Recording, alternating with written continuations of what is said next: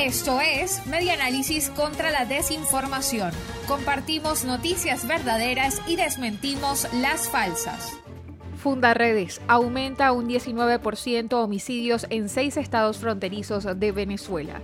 La ONG de Venezuela Fundaredes documentó 210 homicidios en los seis estados fronterizos del país caribeño en el cuarto trimestre del año 2021 lo que representa un aumento del 19% en comparación con el trimestre anterior, cuando registró 176 casos, informó la organización.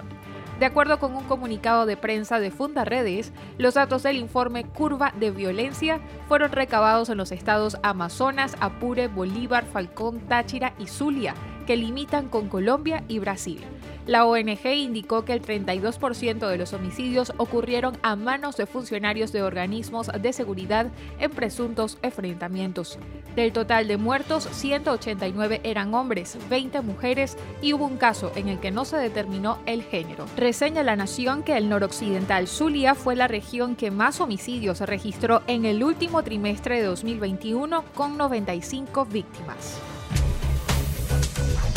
Esto fue Media Análisis contra la Desinformación. Síguenos en nuestras redes sociales, en Twitter e Instagram en arroba medianálisis y nuestra página web medianálisis.org.